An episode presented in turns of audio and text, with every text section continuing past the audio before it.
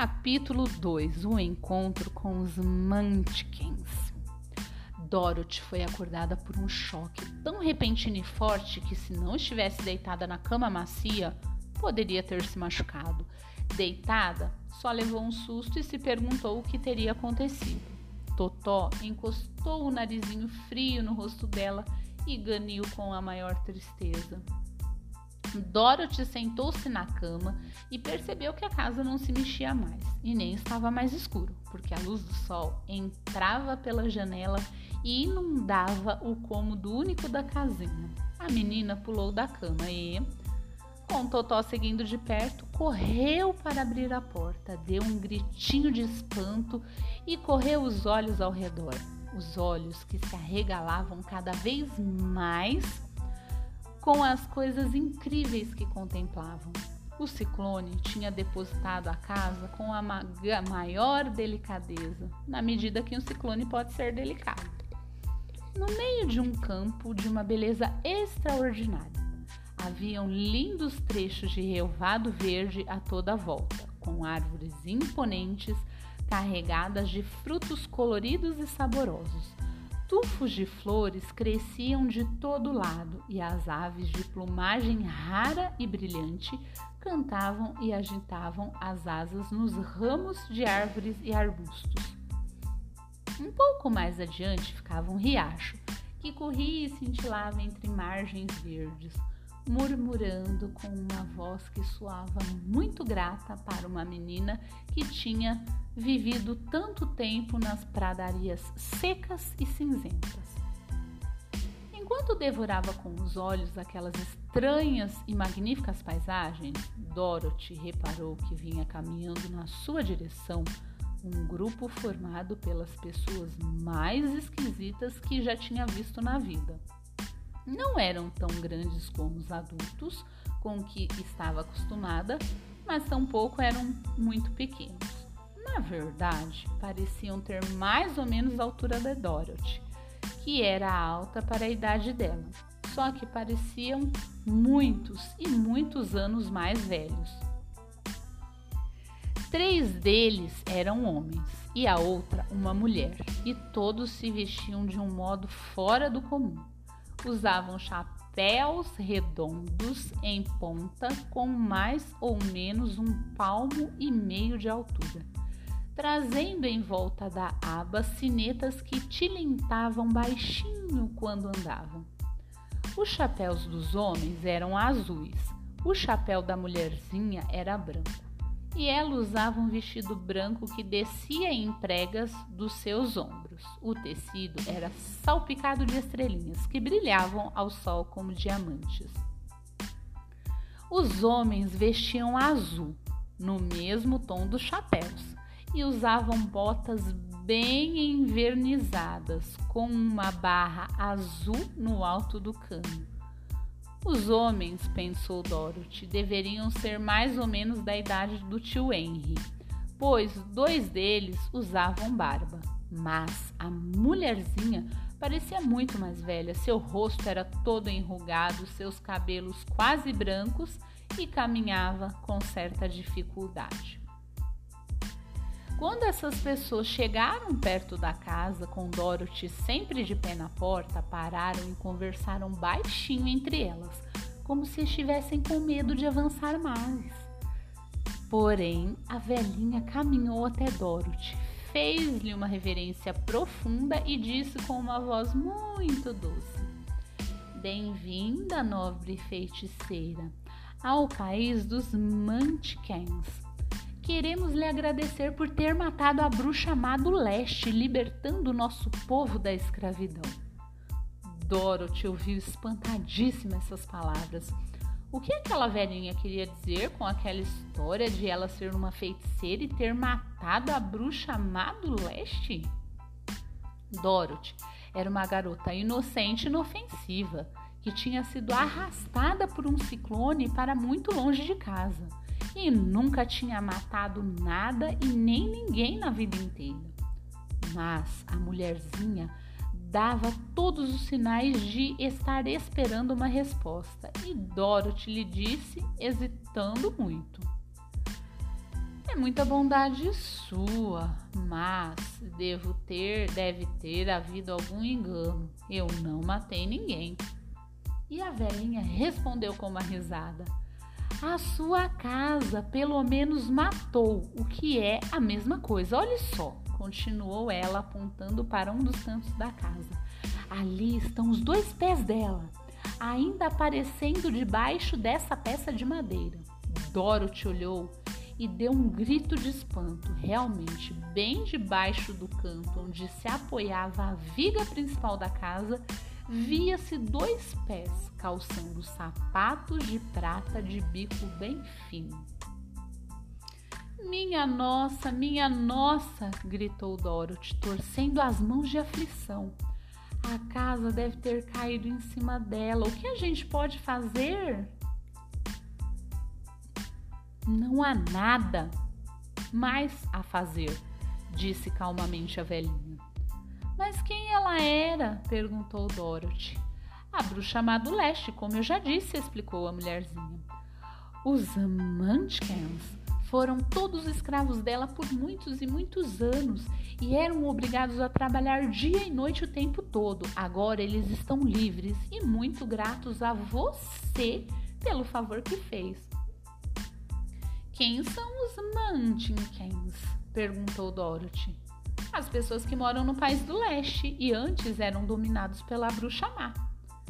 A senhora também é Munchkin? perguntou Dorothy. Não, não, sou amiga deles, apesar de morar no país do norte. Quando viram que a bruxa má do leste tinha morrido, os Munchkins Mandaram me avisar e eu vim na mesma hora. Eu sou a bruxa do norte.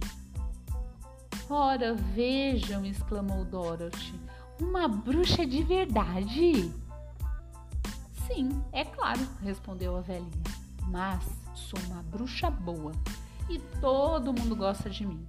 Só não sou tão poderosa quanto era a bruxa má que reinava por aqui senão eu mesma teria libertado os seus escravos.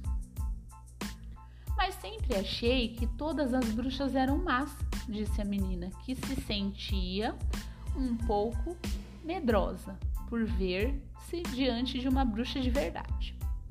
Ah, não! Este é um dos maiores erros. Só havia quatro bruxas em toda a terra de Oz e duas delas, as que vivem no norte e no sul, são boas. E sei que isso é verdade, porque uma delas sou eu mesmo. As do leste e as do oeste é que eram bruxas más. Mas agora você matou uma delas e sobrou só uma bruxa má em toda a terra de Oz, a que vive no oeste. E Doro te disse, depois de pensar um bocado, mas tia Amy contou que todas as bruxas morreram há muitos e muitos anos. Quem é tia Em? perguntou a velhinha. A minha tia que mora no Kansas, de onde eu vim.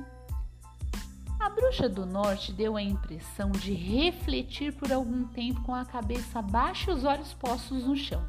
Em seguida, levantou os olhos e disse: não sei onde fica o Kansas, pois nunca ouvi falar desse país. Mas me diga, são terras civilizadas? Assim respondeu Dorothy. Ah, então isso explica tudo. Nas terras civilizadas, acho que não sobrou nenhuma bruxa, nem mágicos, nem feiticeiras e nem bruxos. Mas a terra de Oz nunca foi civilizada, porque vivemos separados do resto do mundo. E é por isso que ainda temos bruxas, feiticeiros e magos. Quem são os mágicos? perguntou Dorothy. Próprio Oz é o grande mágico, respondeu a bruxa, baixando sua voz em murmúrio. Ele é o mais poderoso que todos os outros juntos e vive na cidade das Esmeraldas. Dorothy já ia fazer outra pergunta, mas exatamente nesse instante os Mankentes que até então estavam parados em silêncio, deram um grito e apontaram para o canto da casa onde antes estava estendida a bruxa má. O que foi? perguntou a velhinha. Depois ela olhou e começou a, começou a rir.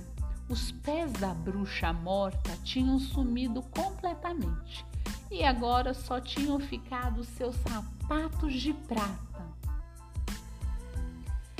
Ela está tão velha, explicou a bruxa do norte, que secou depressa com o calor do sol e desapareceu.